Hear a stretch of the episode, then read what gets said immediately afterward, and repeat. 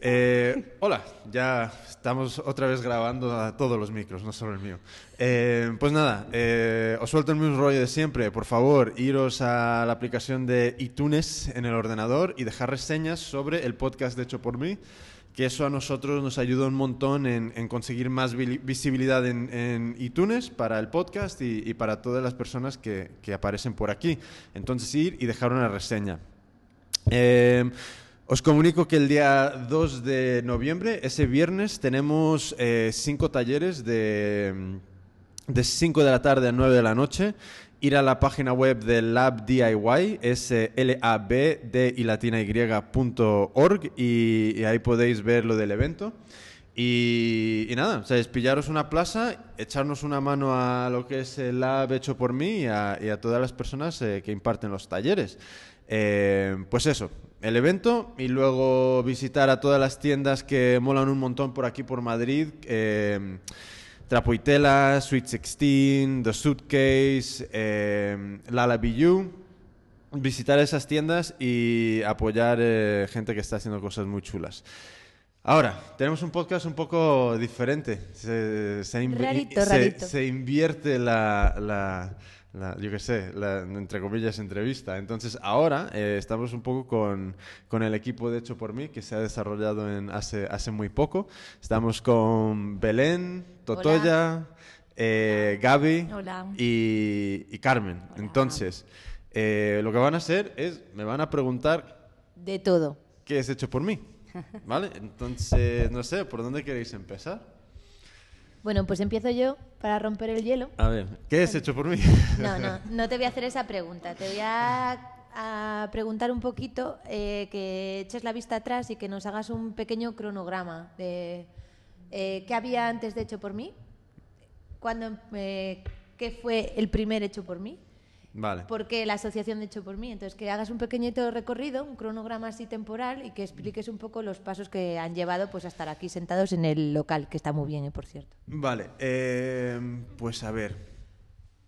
Eh, dejé el trabajo en, en, en MARP, que es una, una empresa que donde estaba trabajando como diseñador de producto y, de, y, y gráfico.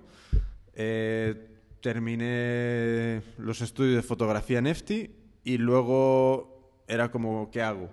Entonces, a todo esto descubrí un poco, el, seguía trabajando sobre el canal de YouTube que es de Yocoso, que, que, bueno, es donde hago tutoriales de, de, patronaje de costura, estaba haciendo eso, empecé a montar eso y luego es como que descubrí eh, Maker Fair en Estados Unidos, que Maker Fair es una feria enorme de, de, toda la filosofía hazlo tú mismo, del do it yourself. Entonces, esta feria engloba desde cortar y coser hasta um, robótica y hasta hacer coches, eh, todo. Todo es lo una que... feria itinerante, o sea, que se monta y se desmonta y va de Sí, sí, es, es como un, una, un, un, mercado, por decirlo así, pero todos los stands son eh, cosas para hacerlo uno mismo, o materiales, o talleres, o movidas de estas.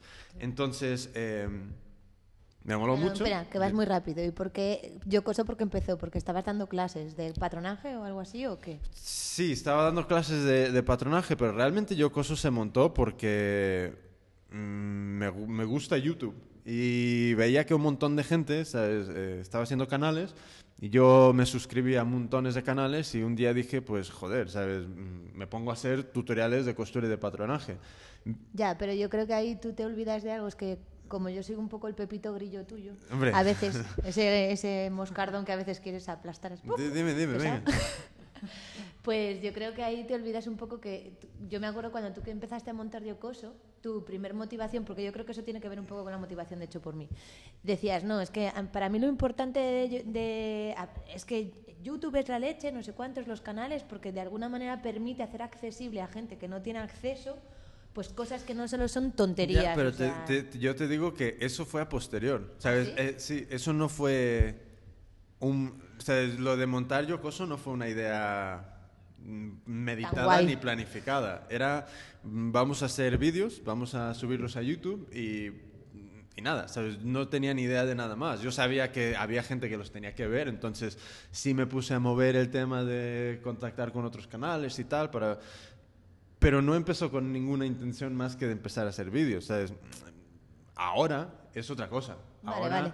ya ha crecido y, y- y- y aprendes mucho y ves todo el potencial que tiene. Entonces, por eso yo o sea, es muy militante con el tema para todo el mundo que, que se cree un canal, porque realmente puede, puede cambiar la, la- la dirección de, de mu- de muchos proyectos. Entonces, el canal se montó sin, sin más. ¿Hace cuánto se montó Yokoso? Dos años. Hace dos años se montó Yocoso. Hablar cerca del micro, porfa. Si tenéis que compartir, cogerlo y moverlo. Eh, entonces, ¿dónde estaba con lo entonces? Antes de Yokoso Ah, y Maker Faire. descubriste Maker Faire. Sí, entonces Maker Faire, y, eh, lo estaba viendo, me puse a ver la página web de, mm, de Make Magazine, es la web de, de- de- creo que son quien organiza Maker Faire, y un día dije, pues joder, ¿por qué no hacemos algo así? Y claro, eh, en Maker Faire en Estados Unidos, por ejemplo, eh, de los números que me acuerdo, una que se monta al lado de San Francisco tiene como 40.000 visitantes a lo largo de dos o tres días, cosas así. Se hace por todo el país, o sea, no es un, un único sitio. Se No, se país. hace, eh, se ha hecho en Detroit, Nueva York, eh, San Francisco. el área de la bahía, al lado de San Francisco, eh, mm, y más sitios, creo. Y luego montan pequeñitos que se hacen en más ciudades. O sea que eh, básicamente ellos funcionan especie como tipo franquicia, en el sentido de si tú quieres montar uno, ellos eh, estudian en la ciudad, o la organización y tal, entonces te ceden, por decirlo así, eh, la imagen de marca, ellos te ayudan a promocionarlo, etcétera, etcétera, y puedes montar uno. Ah, no, pero antes, Antes de esto, antes, antes de de esto, eso. surgió Trueque Look. Que Trueque Look era un plan de un primer evento que era. eh, encontré una chica que se llama Wendy Ye- Jehanara Tremaine, algo así. Y Wendy monta un evento que se llama Swap Oramarama. Y Swap Oramarama es un evento en Nueva York que. No, y también, mismo modelo de Sí. franquicia, se monta en todas partes. em, que básicamente es muy similar a Ropantic en el sentido de, de- de- en este último evento. Entonces Pero es, con una filosofía un poco es- más es, DIY. es muy es un poco diferente. Entonces la idea es tú llegas con 5 dólares y una bolsa de ropa que esté en buenas condiciones, dejas la ropa, dejas los 5 pavos y luego hay eh, voluntarias ayudando a re- reclasificar la ropa por tallas y por tipo. Entonces tú entras, coges otras prendas que, que te gusten y luego pasas a unas estaciones creativas que son eh, coser parches, subir bajos, estrechar, em, Sí. transformar la ropa para personalizarla. La idea no es entrar y salir con diferente ropa que no ha pasado por alguna intervención creativa. Entonces tienen eso y luego montan pasarelas y toda esta movida de, la de los mejores diseños y todo esto. Entonces me puse en contacto con ella y dije, oye, me molaría montar algo así porque yo vi que ella tenía el apoyo de Singer. Eh, de la Universidad de Nueva York, de la sí, de una mega institución. No una sé institución de creatividad. es un que no me acuerdo. o algo, no me acuerdo. Sí, pero es una cosa gorda. Y también de una empresa que se llama Yudu, que Yudu hace una especie de máquina de serigrafía tipo sobremesa. Entonces es como una impresora, pero te permite hacer serigrafía en- eh, a muy pequeña escala. Y me puse en contacto con ella, ella encantada. eh, básicamente le cambiamos el nombre, porque aquí Swapora Marama, no hay ni puta idea de quién lo vaya a conocer. ¿Nacionalidad de ella? Americana. Americana. Entonces, eh, monto web, monto Trueque Look, monto Montamos todo. Y no tengo ni puta idea de por qué no se hizo. Bueno, yo creo que no se hizo porque no sabíamos de dónde montarlo, porque nos, nos, eh, nos pus- te pusiste a buscar lugar y se nos, se nos iba de las manos. O sea, había que pagar mucho, no encontrábamos sitio donde... ¿Te acuerdas? Sinceramente, Yo tengo la- yo lo único que sé es que no se montó. Yo tengo la sensación... Ah, pero antes de eso, Sí. Antes de eso, vino Bueno, es que- cuquiteando. es, que, antes de eso vino... Claro, pero- Cuquiteando. Cuquiteando, Que fue Y un fracaso, eh, fue un total. fracaso mortal. Menos Y mal que vinieron. Cuquiteando era este, este primer intento de montar algo donde era la- un intercambio de galletas.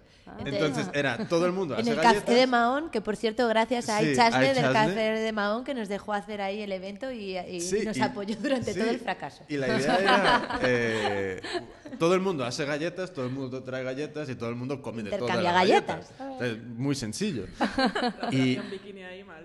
Hombre, la operación bikini estupenda porque era en enero, ¿eh? Entonces, em, nada, o sea, un No, la- fracasaco la que, lo, que te Sí, cagas. gracias a María, Tere, Laura, mm, eh, Beli, que bueno, aunque ya no estamos en contacto, pero se les agradece mucho la presencia ahí. y toda esta gente. Entonces, em, eso fue el...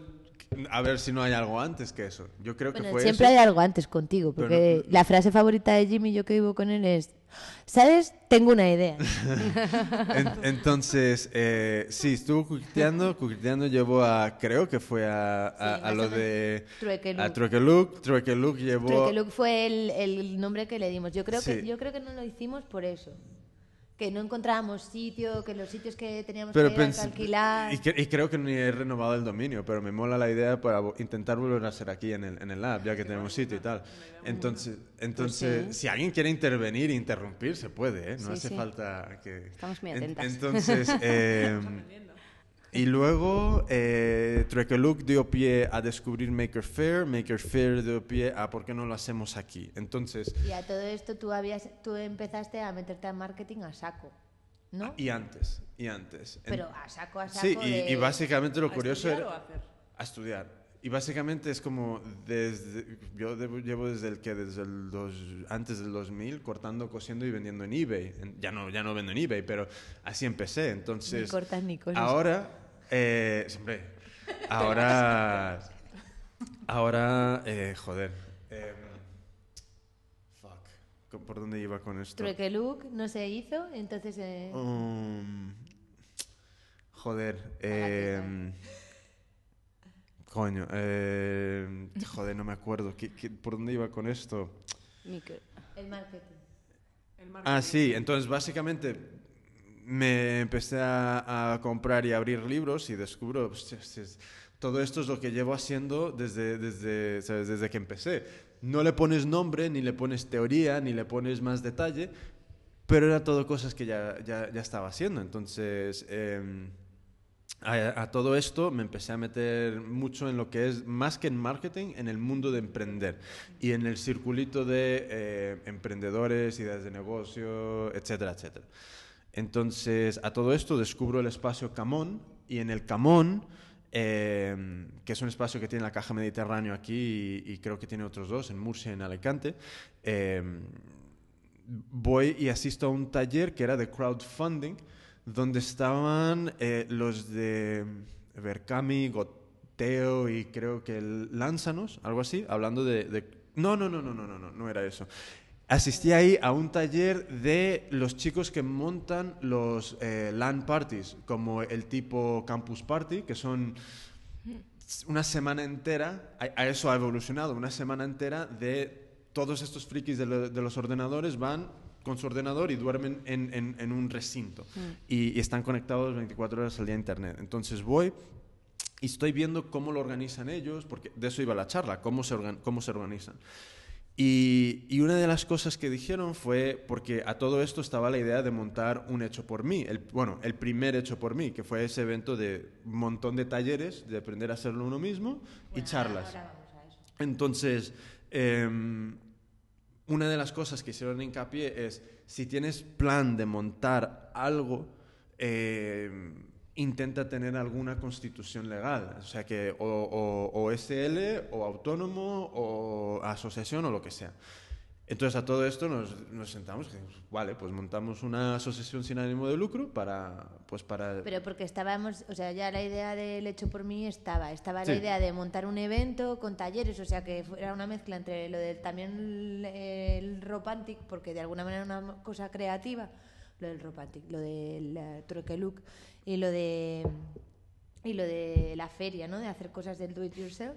Sí. Y entonces querías montar eso, un sitio donde la gente fuese a hacer cosas, no solo a aprender, sino que se llevaran ahí de ahí algo hecho y que Sí. aprendiesen una técnica y Sí, entonces aquí estos chicos básicamente me, me, me dan la, entre comillas, la idea de, joder, tengo que darle una... Esto no puede ser, no puedes ir a un sitio y decir, oye, quiero montar un evento y muchas veces te dicen, ¿y tú quién cojones eres? Entonces no puedes decir, bueno, soy un tío que tal, no funciona así.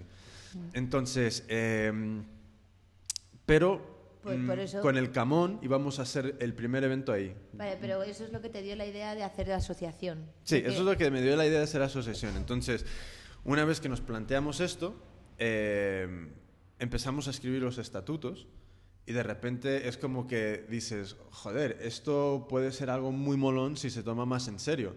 Y, y es un poco donde, donde sigue la actividad de hecho por mí, porque se podría haber parado en el sentido de solo montamos ese evento y somos una asociación sin ánimo de lucro y punto. Que montamos ese evento una vez al año o lo que sea. Sí, lo que sea. Entonces tienes una constitución legal y no, has- y no tienes más implicación. ¿Sabes? Básicamente funciona, somos asociación, queremos montar eventos. Vale. Todo esto con fechas.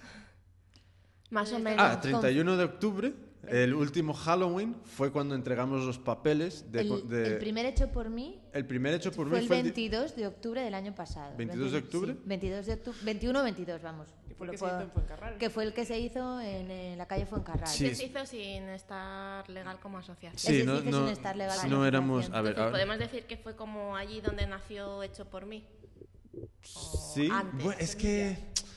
¿Dónde pondríamos el nacimiento Me- de Hecho 22 de octubre. O Quizás sea, no, no de fecha, sino más de- o menos en qué Pero época. de legal o No, de... no, legal no. o de- Su- que de la idea. El ¿De nombre idea? y la idea. La idea. La Co- idea. con nombre, ¿no? Sí, que- ¿Cuándo idea con el nombre. O sea, el nombre lo pusimos eh, pensando en el evento. ¿Te puedo decir cuándo se registró? Que seguramente fue No, cuando pero- se No, no, puso. no, no. La- yo creo que el, el nombre lo pusimos pensando en el evento. Es que se cambió. queríamos- Primero era hecho por ti. Sí, primero era hecho por ti. Y no nos moló y no se volvió moló. hecho por mí. Y de alguna manera era algo como que nos costó mucho poner porque queríamos eh, eh, tener la, la, la idea del do it yourself, pero en español. Entonces todo suena un poco peor. Y además, hazlo tú mismo, pues era como, es la traducción concreta, pero no era nada, era, es algo como más genérico. No, es, sí, no es Que- marca en el, en el Claro. sentido de, ¿sabes? No puedes decir somos marca ropa, ¿sabes? Como, evidentemente, ¿sabes? Entonces- eh, realmente Pero yo yo diría creo- un, un mes o dos, igualmente antes del evento. Sí, quizás. eh, Algo bueno, así. nosotros empezamos a organizar el evento en. eh, no, en, en agosto, porque yo creo que con. con ¿No? Con el camón. ¿Cuándo hablamos? Porque ¿Cuándo yo sé hablamos que... con el Camón? Ah, el- no, no, no. El evento lo empezamos a, a- a- a preparar mucho antes. Debió ser mayo, porque tú hablaste con los últimos del sí, Camón. me- Es que los de. Bueno, No, hablamos sobre de- junio. Claro, es que- Junio, julio, porque en agosto desaparecieron todos Exacto. un mes y luego en septiembre Teníamos otro equipo. O te- sea, había otro equipo. Por eso hablamos del Básicamente echaron a todo el mundo que estaba ahí, que habían como seis o siete personas muy majas y muy, muy hábiles y se quedaron con dos que era como no tenían idea de dónde estaban, qué estaban haciendo. Antes, sabemos eso. Nada. O sea, que debió, el nombre debió surgir, pues eso, en junio, mayo, junio, Sí. porque habla- hablamos En- con los dos equipos. Pero realmente lo que es la, toda la, la- la- Yo creo que todo esto nació con, con Cuquiteando realmente, que era un poco la idea de el comunidad, reunir, compartir, Hombre, yo creo que si quieres remontarte más allá, yo creo que... cuando nazco. Cuando- Básicamente, claro, o sea... Es tu esencia. Yo creo Sí. que hay un poco como, por lo menos tú, desde que yo te conozco siempre hay como el rollo de hacer cosas accesibles para todos, porque hay gente que tiene y hay gente Sí, que no que tiene, hay gente la- que ejemplo, accede y hay gente que no accede. Entonces, un poco esa es la ejemplo, idea en- de todo. En, en Yokoso, la, la evolución de la filosofía ha llegado al punto de realmente es como. eh, para a mí me mola Yokoso porque es una soluciona muchos problemas que o yo he tenido o mi madre tuvo. Entonces no somos gente especial, sino que tenemos los mismos problemas que todo el mundo. Entonces una cosa es eh, no tienes acceso a una escuela. Es decir, vives muy lejos, no hay ninguna a tu lado. Puedes estar forrado, pero no, no hay una escuela realmente a tu lado. Entonces, con Internet puedes tener la escuela donde estés, que haya Internet. Por otra parte, que todo es carísimo, ¿sabes? Entonces, aquí era una forma de, para quien no se lo puede permitir, se pueda permitir aprender algo. Y luego el tema del tiempo, que no todo el mundo tiene el, el- tiempo para disponer de trasladarse a una escuela, X número de horas, cada ciertos días de la semana, etcétera, etcétera. Y luego Entonces, otra cosa más. es un poco el, el tema de la accesibilidad a la, a la enseñanza, lo que ha evolucionado un poco la filosofía de, de Yocoso. Y otra cosa más, que tú, por ejemplo, cuando fuiste a la escuela en Barcelona, algo que te gustaba de la escuela es que cada Ah, uno aprendía a su ritmo. Acércate al micro. Que cada uno aprendía a su ritmo. Sí. O sea, que había, de alguna manera, eh, el respeto por el ritmo personal del aprendizaje de cada persona. Sí. Que no era un grupo donde Sí. todos tienen que avanzar al, Sí, porque yo, al lle- por unísono. ejemplo, yo llegué a Barcelona pensando de que iba a encontrar otra, otra, otro tipo de enseñanza y me encuentro con la misma institucionalización de la enseñanza que, que en Estados Unidos, que es, eh, tenemos aquí a, a este, a este grupo de cabras, tenemos que llevarles a través del mismo programa y nadie, ¿sabes? Pues, los lentos se joden y los rápidos se fastidian. Entonces, eh, no me moló nada. Entonces, y me- al mes de llegar a Barcelona, mm, me di de baja de la escuela, desaparecí y me puse a buscar otra. Y eh, fue cuando encontré esta. Entonces, esa filosofía de enseñanza de cada uno lleva su ritmo. Pero aún así todos somos un grupo y una familia ahí que porque eh, Sí. funcionabais todos así. Sí, sí, era así, ¿sabes? Porque al final todo el mundo estamos atocinados ahí en el mismo sitio haciendo cosas, eh, ¿sabes? Cosas distintas, pero cada uno es como que tiene esa influencia sobre el otro, que si uno está diseñando y el otro está haciendo patronaje de algo que se ha diseñado, pues, ¿sabes? Todo se salpica y puedes compartir y, y- y no es una cosa de que todos están haciendo lo mismo, ¿sabes? En, en todos patronaje al mismo tiempo, pues eso no mola. O sea, mola el, el todo el mundo estar viendo cosas diferentes en todo momento. Entonces, em, fast forward a, a- a Hecho por mí, entonces mo- organizamos el primer evento que sí iba a ser en el Camón. Entra nueva dirección, nos dicen que el aforo no puede ser el que nos habían dicho. A dos días No, del evento. Sí, a dos días del evento lo cambiamos a- al colegio donde estaba trabajando, donde trabaja Belén. El director nos dijo que vale y, y lo montamos ahí. Entonces fueron, creo que no sé cuántos talleres. Gracias, Alejandro. Sí, cuántos talleres fueron, pero fueron unos 10, 12. Pues serían más. Yo creo que entre mañana y Ah, tarde. La web aún está disponible. Pero bueno, eh, Entonces contactamos. Realmente lo más difícil en el primer hecho por mí fue contactar. Bueno, yo hablo en plural, pero lo hizo todo Jimmy y Caro que le ayudó. Eh, contactaron con, con gente que está haciendo cosas en Madrid, o sea, que vieron fueron las webs. 19 talleres. Sí. 19 talleres y Cinco charlas. siete charlas. Los talleres fueron todo hazlo tú mismo eh, y siete charlas de, De emprender. de- de emprender. Entonces, em, que nos sorprendió un montón porque nos primero nos o esperábamos el mismo éxito que Coquiteando, o sea, 10 personas.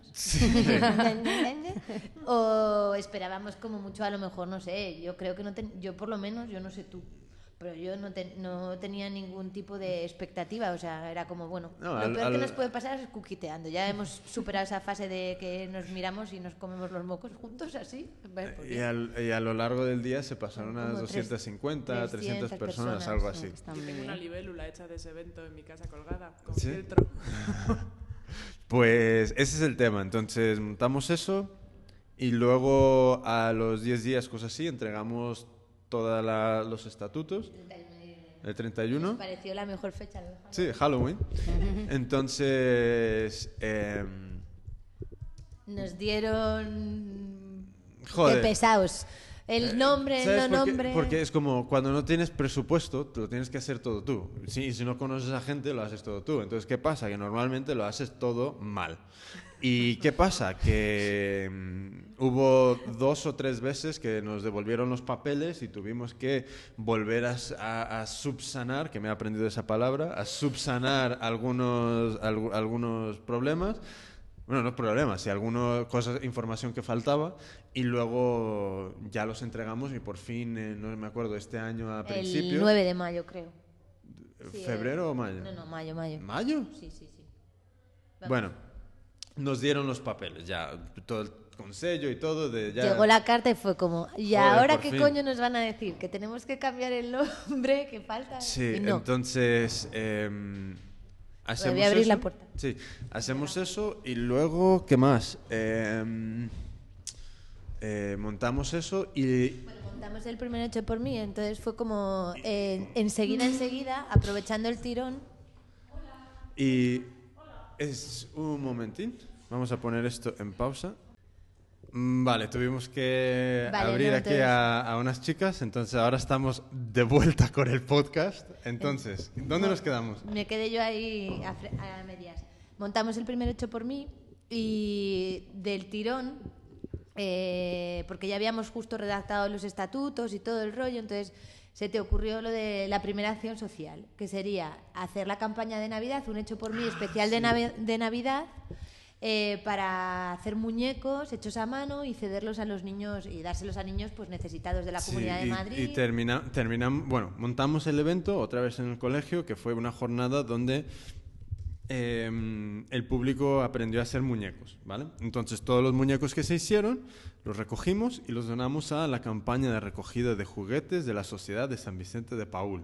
Jo, te lo sabes de memoria. ¿Vale? Eh, entonces, eh, los donamos. Esto fue el 16-17 de diciembre. Y luego, eh, la próxima cosa que hicimos fue empezar a montar los networkings, las reuniones en... Y el podcast. Y, y el podcast, sí. ¿Fue el podcast tan, tan pronto? Yo creo que No creo que fue tan pronto, ¿eh? primero fueron los, los networking. Sí. Espera, que yo tengo un pantallazo de los networking. ¿Y la página exist- existía ya? ¿Qué? Hecho por mí. Sí, sí. Sí, sí, sí. sí. Entonces, em, Una pregunta. Dime. Entonces, acércate al micro, acércate al micro. eh, perdón, perdón. Eh, cuando fue en el primer evento, donde te pusiste en contacto con la comunidad, más o menos que has ido formando, ¿no? Sí, hombre, hay gente que me conocía de Yocoso, algunos. Pero fue ese primer evento que dio pie a, joder, lo que hay aquí por encima de la mesa, lo acabo de ver. Eh, es que hay unas cosas llenas de azúcar y muy- muy- tiene una pinta muy buena. Vale, sí. Eh, entonces, eh, sí, fue el primer evento que realmente despegó lo que fue mi, mi contacto con, con lo que es la comunidad aquí de, de, de gente que, que hace cosas. Entonces, em, Y ahí ya, perdona, y ahí ya hicisteis la página web, o sea, en el evento ya estaba generada la página web del 22 de octubre. sí. sí, sí, sí, sí, sí, sí. ya había Vale. web. Vale. Y, para, y hubo otra página, otra página especial para el evento de Navidad.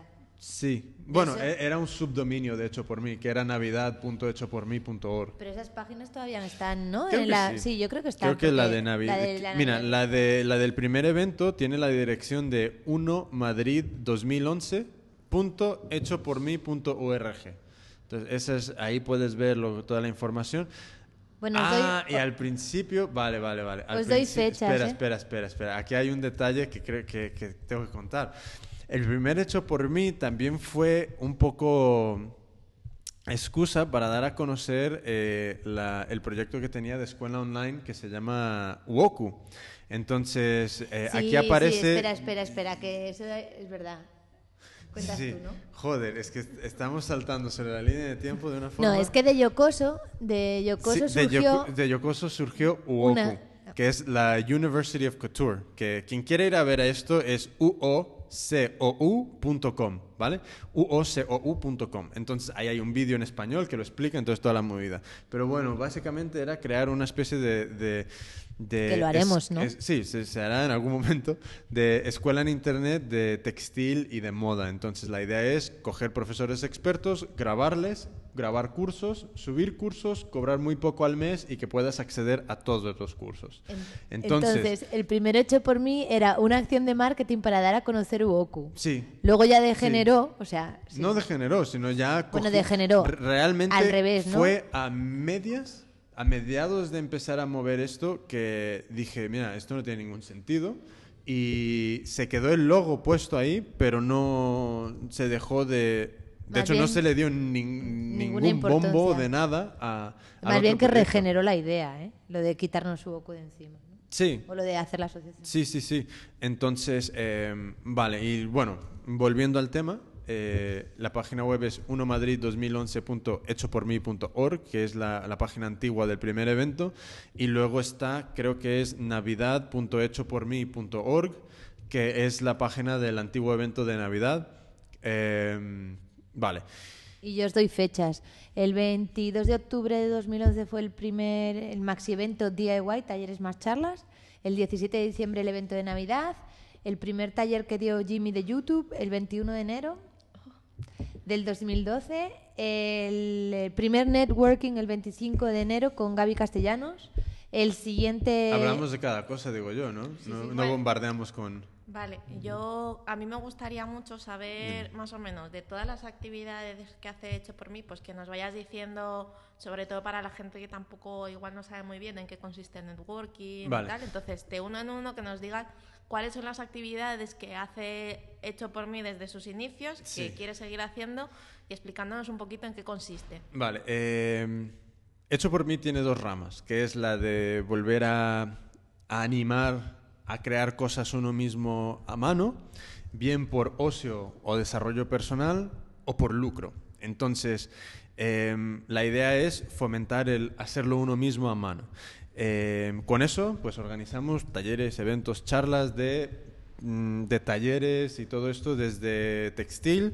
Em, en breve vamos a empezar a hacer cosas de, tecnología y, y también desde pegar ladrillos y saber cómo cambiar un grifo de casa. O sea que todo volver a aprender a hacerlo uno mismo. Y la otra rama es para las personas que hacen esto por lucro, darles ese apoyo para que puedan ser mejores emprendedores, emprendedoras y, idealmente llegar a un punto donde puedan vivir de, lo que están fabricando y haciendo ellos y ellas mismos a mano. Entonces, em, con esas dos ramas de, de, entre comillas, acción. Pues bueno, hay esas dos ramas y yo creo que ahí hay una subrama o una rama entretejida que es la de dar formación, ¿no? También o no. Está en la segunda, ¿no? Dar herramientas Es a que en, personas. en- en la, en primera y en la segunda ya va incluido. Vale. Eh, vale, entonces. em, joder, ¿dónde estaba? Eh, vale, entonces, dos ramas y, entonces montamos cada vez más, más cosas para fortalecer ambas. Entonces, lo, primero fue. em, vamos a hacer el evento de Navidad con la intención de.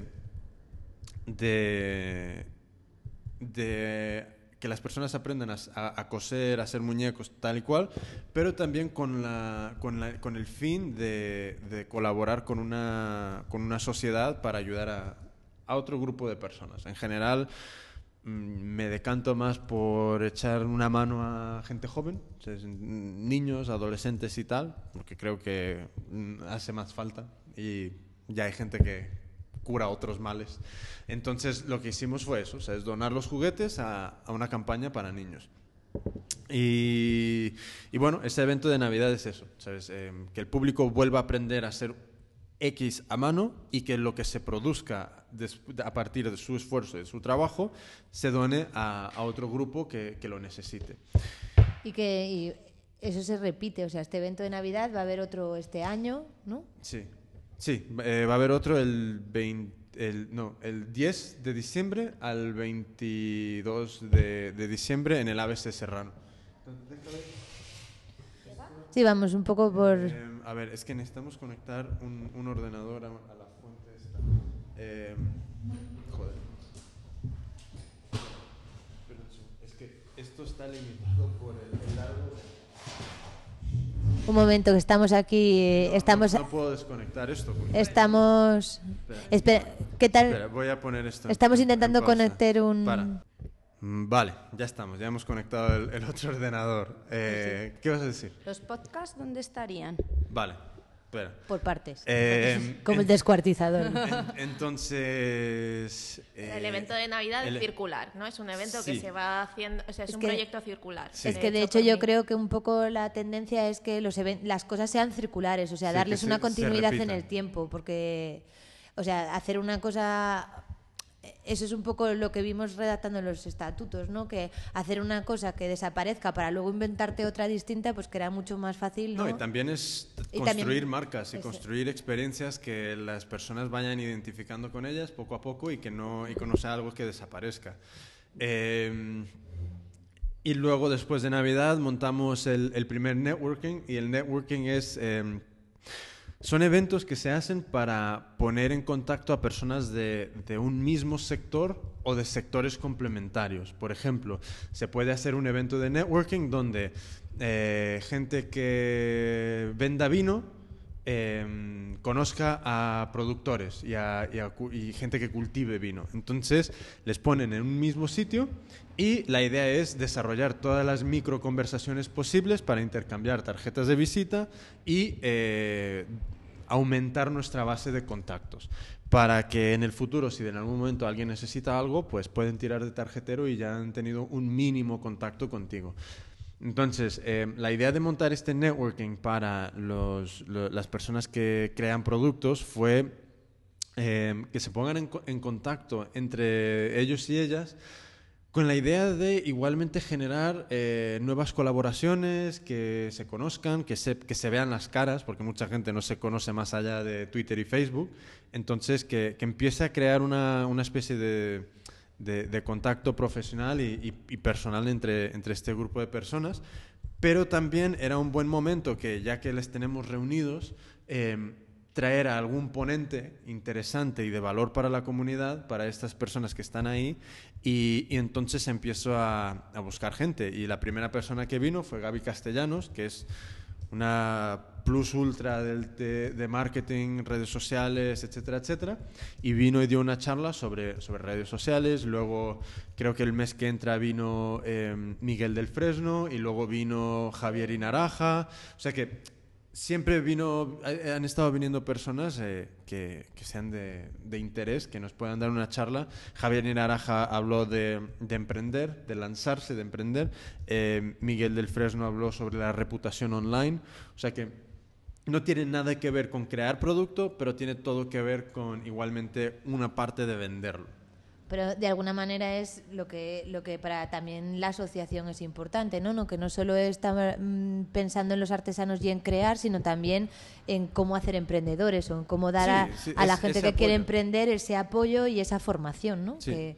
sí, sí sí. Entonces eh, los networkings y... y luego los talleres que empezaste a dar. Sí y empecé a dar talleres de de marketing y de YouTube. Eh, de marketing porque obviamente para mí yo creo que es súper importante el, tener mínimamente una base sobre la cual sostenerse para luego eh, ir descubriendo por uno mismo un poco más. Entonces empecé a dar estos talleres de marketing y, y siempre enfocado desde el punto de vista de, de vender producto, más que de vender otras cosas o vender en general.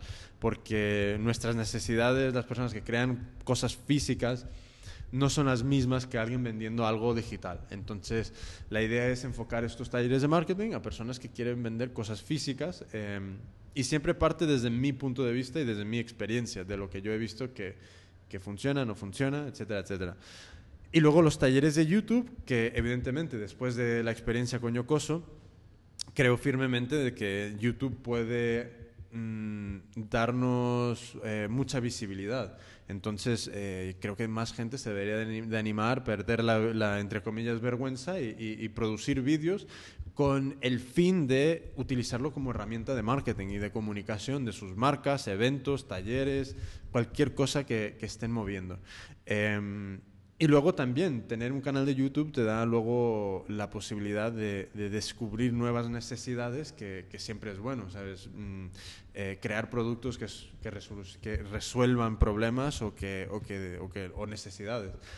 Entonces eh, empiezo a dar eso y después de eso, pues un buen día, mmm, lo del lab. Bueno, no, un buen día no. Un buen día que según yo creo que llevábamos como un año que tú decías necesitamos un espacio donde sí sí siempre siempre ha existido la, la necesidad de espacio o sea, desde, desde, desde antes de hecho por mí desde antes de todo pero más con hecho por mí porque el problema es eh, tienes que ir pidiendo permiso para todo entonces eh, normalmente, a, con mis disculpas, todo el mundo es un empleado y se la suda lo que tú quieras montar y tiene... Eh, su única preocupación suele ser a qué hora voy a salir de este trabajo de mierda y irme a casa. Entonces, harto de tener que estar aguantando a gente así, especialmente después de la experiencia con Camón, que nos cambian al personal y, y de repente no era ya gente que le interesaba eh, nuestro montar lo que estábamos haciendo, Ni respetar los acuerdos anteriores. eh, también. Entonces empiezo a, a ver locales. ¿sabes? Sé que no tengo un duro. Y, y entonces, pero igualmente, empezamos a ver locales, a entrar, a ver, a entrar, a ver, a entrar, a ver, a entrar, a ver. Y un día estamos en, en, en- en un bar ahí con, trabajando con los ordenadores y tal, y se me ocurre, ¿y por qué no les digo a alguien de, de los anuncios de Idealista, oye, no tenemos un puto duro, nos alquilas algo, Eh, pues, ¿qué, qué tienes que perder? Eh, y uno dijo que sí.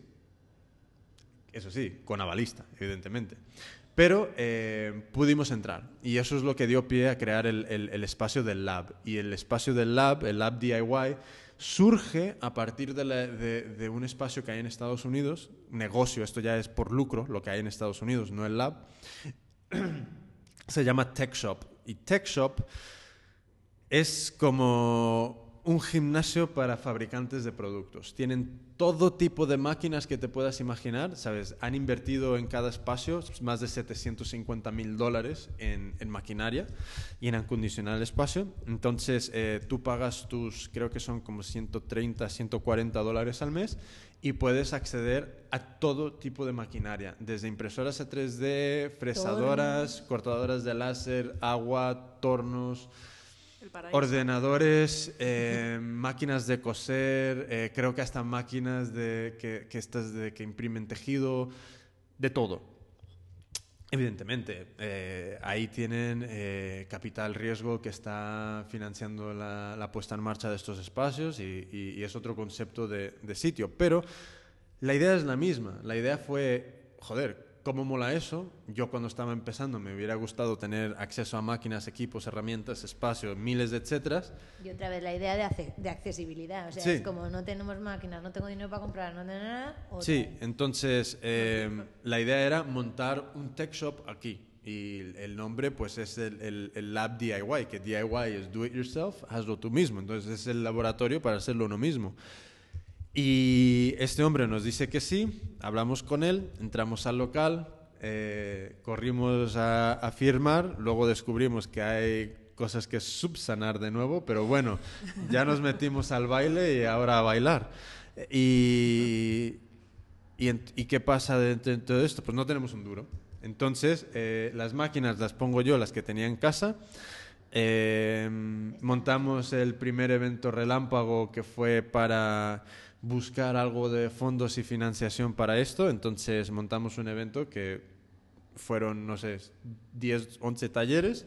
Eh, las personas que impartieron los talleres lo hicieron como voluntarios. Lo que recaudamos de los talleres nos dio para para pagar lo que fue tableros de las mesas, patas de las mesas, eh, regletas, eléctrica. regletas de iluminación, eh, los tubos de fluorescentes y cable para montar la iluminación. Y un colega nos vino y hizo la instalación y dio para eso. Eh, y luego para misceláneos de transportar cosas, etcétera, etcétera. Y, y- Y, y- el alquiler de las sillas, por Dios. y el, ah, coño, el alquiler de las sillas, que fue como un tercio de lo que se generó. Putas sillas. Que si le llegamos Eh, a Isabel, nos sentamos todos en el suelo. ¿eh? Joder, lo, lo- lo hacemos estilo Japón, ¿sabes? Pero, pero bueno, se hizo, se montó, todo el mundo muy contento. Eh, luego, ¿qué más? Eh, luego, eh, después del evento, Bueno, después del evento dimos de alta. Bueno, después del evento el asunto era lanzar el plan de socios.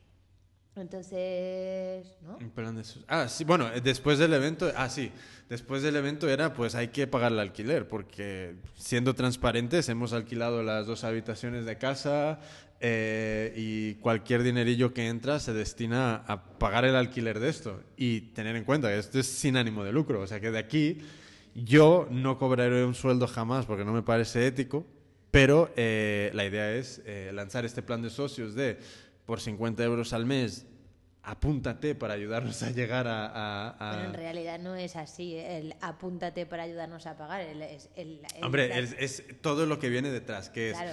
acceso al espacio, que es eh, 200 y tantos metros cuadrados. Es que. Es Eh, que. hay- bueno, mm, 200 y Que tantos Jimmy lo daría todo gratis si pudiera. Básicamente sí. Si pudiera, sí. De hecho, es que, es que vamos, yo no, siempre que Jimmy quería montar algo, siempre me decía, pero lo que me vayas a decir, que sea para poder hacerlo gratis. Entonces, como... Sí, porque yo sé que o sea, ahora mismo está todo el mundo muy puteado de dinero. O sea, lo sé, lo entiendo. Eh, pero eh, lamentablemente los alquileres no se pagan con favores, ni con deseos, ni con nada. Entonces tenemos que pagar el, el alquiler y las facturas con dinero. Entonces, como se tiene que pagar con dinero, diseñamos el plan de socios, que la idea es que puedas venir, utilizar el espacio, tener sitio donde trabajar, poco a poco ir teniendo cada vez mejor y más maquinaria que utilizar, que normalmente no te podrías comprar cuando estás empezando, para que las ideas que tienes en la cabeza no se queden en la cabeza, sino que salgan. Aunque sean malas ideas, aunque sean prototipos que no valen un duro, pero que no se queden en la cabeza. Entonces, diseñar este espacio para ese fin. Pero también diseñar este espacio para nosotros poder montar eventos, jornadas, eh, que alguien quiere montar una jornada de algo que tenga que ver con lo que hacemos, que tenga una oportunidad de, de acceso a un espacio. Eh, dentro del plan de socios, como yo sé que mucha gente imparte talleres, pues dentro del plan de socios eh, puedes venir a impartir un taller al mes eh, de forma gratuita. Tú te llevas todo lo que generes. Si tú puedes cobrar 300 euros la plaza, todo para ti. Que luego quieres impartir talleres eh, durante ese mismo mes, entonces pagas 7 euros la hora, que es nada. O sea, es- súper barato. Em, Luego nosotros organizamos nuestros propios eventos, jornadas y tal, donde la- la- el reparto de, de beneficios con el tallerista es 70-30. Nosotros nos quedamos 30, 70 para el tallerista. Y, y entonces, em, ¿qué más? Eh, y todo esto espero que sea una zanahoria lo suficientemente grande para animar a la gente a asociarse. Ah, y aparte de eso, yo, yo voy a impartir em, talleres a lo largo del mes, dos, tres, cuatro talleres a lo largo del mes que van a ser gratuitos para las personas que se asocien. Eh, y estos talleres generalmente serán de temas de marketing, negocio, financiación, etcétera, etcétera. Y ahí también vamos a buscar otra gente, otros expertos que vengan a dar talleres y, nos echen una mano. Entonces la idea es que te asocies, nosotros diseñar y crear una zanahoria lo suficientemente grande para que te animes a darnos esos 50 euros al mes para a corto plazo llegar a poder pagar el alquiler y las facturas y luego cualquier em, Cualquier remanente que sobre, pues eh, dedicarlo a, Sí. a la adquisición de equipo, a... Sí, todo, todo, el, todo el otro dinero que haya en, en- en- en- la cuenta, pues eh, comprar más equipos, más, mejorar las instalaciones. eh, y esa es la idea de este espacio. Entonces, eh, Bueno, y el equipo humano. Bueno, el equipo humano hay, ot- hay otros planes que no vamos a, a- a un poco comentar ahora, pero hay otros planes que no tienen nada que ver con lo que se genere en el lab. Al contrario, que lo que se genere por otros proyectos que vamos a desarrollar, que eso que se genere de, de ingresos vaya Redunde en el lab. Sí, que vaya a, a financiar también el lab y, y cualquier otras pajas mentales que nos decidamos montar. Y, y entonces eso es el lab y, y ahí estamos. Entonces en el lab la idea es esa, ¿sabes? dar acceso y apoyo a, a cualquier persona que esté creando productos, que no tenga espacio, que no tenga herramientas, que poco a poco pues tenga aquí el, el sitio donde hacerlo. De momento el lab se va a destinar a, tema, a dos temas, temas textiles, temas tecnológicos. Entonces, el textil, yo creo que más o menos todo el mundo se puede hacer una idea de qué conlleva eso.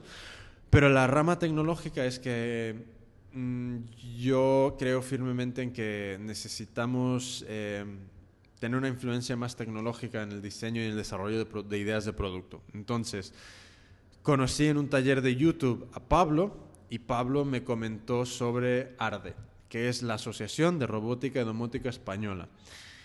Y me dijo que esta asociación no tiene sitio donde reunirse. Entonces, eh, le hemos ofrecido que se vengan a reunir aquí, for free, ¿vale? Que se vengan a re- a reunir aquí cuando quieran. Y a cambio, eh, creo que hay de momento unos 8, 9, 10 socios y a cambio nos van a dar talleres. Nos van a enseñar cómo va todo este tema. Eh, y me parece un buen trato y, y la idea es esa. ¿sabes? La idea es eh, darles un espacio para que ellos sigan creciendo porque necesitan crecer y, y creo que nos podemos eh, mutuamente ayudar. Y, y ellos se van a venir a reunir aquí y es un poco, un poco eso. Entonces, eh, que este espacio tenga desde máquinas de coser hasta impresora de 3D, fresadora y otras máquinas que no tengo ni idea de, que- de qué significan las siglas, pero hacen cosas de tecnología. PCB, QFH, yo qué sé. No tengo ni idea. Pero bueno. Entonces, sí. Entonces, eh, ya han venido a empezar a dejar sus cosas aquí y, y la verdad es que poco a poco... Y eh, hace ilusión, ¿eh? Que sí. es como de repente, bueno, por lo menos yo creo que hay la vertiente, la vertiente, tu otra vertiente, porque tú siempre hablas de tu madre, que tu madre es la que, la, la de la mujer de las telas, pero ahí Sí. está la vertiente de tu padre, que es el hombre de la construcción y... Sí, es, sí, eso ha sido un poco la influencia de toda la vida, que ha sido por una parte mm, textil por, por mi madre, yendo a la costurera y toda la movida comprando telas, y por mi padre, o sea, yendo a, a hacer zanjas, construir casas, pegar ladrillos eh, y estar en el sol todo el día desde las 4 de la mañana. Entonces, eh, todo eso es lo que, lo que, ¿sabes? lo que influye sobre mm, que no, no es todo textil, sino que hay muchas otras ramas que pueden influir sobre, sobre esto. Y si llegamos a montar una cocina molona, que, que- que realmente dé pie a, a hacer cosas curiosas, pues también intro- in- in- introduciremos eh, temas de cocina, temas de, de- de restauración, no de muebles ni de pinturas, sino de lo que ahora se llama mejor, restaurantes. sí. O a lo mejor también de la otra, ¿eh? Sí, sí, se anima a dar algún taller. De momento se calla y dice que no. Y, Pero no, y no sabemos todavía quién es. Esto es la gran sorpresa. Podéis mandar las votaciones del vídeo de quién de las tres que calla es. eh, entonces, eh, pues eso es un poco por donde vamos. Eh, preguntas. Entonces, ha- haciendo un resumen, que sería así como en tres líneas, que es hecho por mí y la filosofía así, pero en tres líneas, ¿sabes? Como A ver, hecho por mí, eh, apoya el volver a conectar con el lado creativo y creador que tenemos, ¿vale? Eh, a través de volver a aprender a hacer cosas con nuestras propias manos. Cosas tangibles, no picar código ni nada pero cosas tangibles. Por otra parte, animamos y apoyamos a emprender, que a mí me encantaría que las personas mm, pudiesen vivir de lo que les gusta hacer. Y la tercera parte es em, dar una accesibilidad a todo lo que normalmente es muy complicado usar o comprar cuando estás empezando. Entonces, todo lo que vayamos a montar como hecho por mí va a ser para dar apoyo a eso. Claro, siempre puede existir colaboraciones con la Sociedad de San Vicente de Paul, por ejemplo, que montamos un evento que luego se done algo a esta sociedad o, o algo así. Pero la idea es mm, volver a conectar con el lado creador, emprender y luego accesibilidad a, a cacharros que normalmente son complicadísimos de, de- de- de tener. Ya espacio en Europa. Y espacio. Y joder, espacio en Europa. Eso yo creo que es el número uno, pro- problema número uno. No tenemos garaje. ¿Sabes? Entonces, pues eso. ¿Qué más? ¿Cómo creas una comunidad? ¿Cómo consigues que haya una comunidad? Que vaya viendo, que vaya creciendo. Eh, Que hacer no cosas guapas. gatos, vamos. ¿Eh? Que no se queden cuatro gatos. Hacer cosas guapas, básicamente. Si alguien quiere construir una comunidad o, o tal, eh, son dos cosas. Una, hacer eh, cosas grandes, con impacto, que llamen la atención. Y por otra parte, tener, estar muy cercano a, la comunidad, es decir, saber qué es lo que, lo que están haciendo y, y darles las herramientas y, y- y todo lo que necesitan para crecer. Entonces, si nosotros nos dedicamos al tema del do it yourself y a la- eh, pues dar el espacio, las herramientas, todo esto para que la comunidad crezca, para que la comunidad evolucione. Entonces, si la comunidad está en continuo desarrollo, evolución y crecimiento, aumenta el número. Entonces, eh, lo difícil es que mucha gente se, se pilla estos cursitos de community manager y lo que no tienen ni puta idea es que no va de tirar cuatro fotos y subirlas al Facebook, ni de decir, ay, qué, qué chulo que te parece, sino es tienes que estar continuamente dando herramientas, dando, em, dando es que herramientas realmente para que la comunidad pueda crecer. Es decir, si tienes una comunidad de gente que cose, pues organizar talleres, eventos, jornadas, charlas, em, eh, documentación, em, vídeos, tutoriales, enseñar, todo sobre ese tema, para que crezcan. Porque no va de, mira esta foto de lo que me he hecho, ¿qué te parece? Eso no crece una comunidad, no hace crecer una comunidad. Y, si, y si crece, no es una comunidad que realmente está implicada en lo que, en lo que se está haciendo. Entonces, mi opinión, si queremos que crezca esto, tenemos que realmente hacer cosas grandes. Grandes, grandes y mojarnos el culo y arriesgarlo todo porque para mí no es llevar esto como una asociación sin ánimo de lucro. O sea, es mm, llevarlo como una empresa, en el sentido de montar cosas que sean económicamente sostenibles para no tener que depender de nadie y que esto... ¿Quién es nadie? De ningún gobierno, de ningún estado, de, ningún, de nadie, eh, para nuestra, nuestro funcionamiento. Entonces, mm, si podemos lograr la el punto de diseñar productos o servicios que se puedan vender y traernos esa, entre comillas, eh, esos ingresos, entonces somos sin ánimo de lucro, en el sentido de que nadie va a sacar de eso un porcentaje sobre, sobre, una, sobre una inversión, sino que todo lo que se genere se va a redestinar a la asociación, a crecer. ¿Sabes? Si nosotros eh, diseñamos algo y generamos millones, cojonudo, ¿sabes? Pillamos un local en la calle Fuencarral de, de 600 metros cuadrados y flipamos a todo el mundo. ¿Sabes? Esa es la idea. La idea no es eh, yo hacerme rico ni nada. ¿Sabes? La idea es, si podemos conseguir esa sostenibilidad económica como eh, sin ánimo de lucro, esa es una arma muy potente que nosotros tenemos para nunca eh, morir. Y de eso va. Porque si lo vemos desde punto ONG, perroflautismo, hippie, eh, eso es insostenible. Es así de sencillo, es insostenible. No hay forma de... Por ejemplo, tengo una conocida que trabaja para una fundación enorme, enorme, y le han dado el trabajo de buscar financiación porque eh, básicamente todas las fuentes de financiación que, a las cuales estaban muy apalancados y muy acostumbrados y les exigía muy poco esfuerzo, han desaparecido. Entonces, ¿qué pasa? básicamente le han dicho, ¿cómo no consigas financiación? Todos a la puta, calle. Y eso es lo que yo no quiero. Yo no quiero eso. Entonces, si llevamos esto desde el, desde el, primer, punto, desde el primer día, como vamos a construir una empresa, vamos a diseñar servicios y productos que ofrecer, pero no hay un equipo capitalista ni hay un, un equipo inversor, sino que todos esos ingresos que se generen van a pagar sueldos de personas, no yo, que están poniendo esto en marcha, porque evidentemente si alguien está poniendo esto en marcha necesita comer de algo, pagar esos sueldos y luego todo lo demás redestinarlo a la asociación. Así de sencillo. Me parece la forma más transparente de funcionar. Entonces, eh, podemos hacer todo lo mismo que una empresa. Podemos facturar, podemos eh, diseñar productos, vender servicios eh, y ganar muchísima pasta. Vamos a pagar nuestros impuestos igual que todos, pero los beneficios se quedan dentro de la asociación. No sale un duro para... Eh, por ejemplo, no puede venir una persona y decir, oye, me encanta lo que estáis haciendo, aquí hay 10.000 euros, pero espero en dos años que me des 20.000. Eso no podemos hacer y jamás lo haremos, porque yo no puedo sacar dinero de esto para darte a ti beneficios sobre un dinero que has invertido. Es que eso es básico de, una asociación sin ánimo de lucro.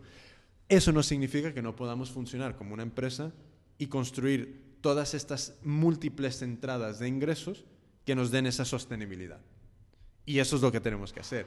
Tenemos que funcionar como eh, una empresa que está siendo creada en un momento de altísimo riesgo. De altísimo riesgo. ¿Por qué? Porque nadie quiere dar dinero ahora mismo. Entonces nosotros tenemos que diseñar productos y servicios tan cojonudos que nos quieran pagar por eso para poder mantener el lab abierto, para poder montar eventos, para poder darle por culo a todo el mundo que no quiere que personas jóvenes tengan herramientas o medios para crecer y crear nuevas, nuevas, ideas y nuevas cosas. Porque de momento es así, de momento todo está bajo muchísimas barreras, muchísimas barreras.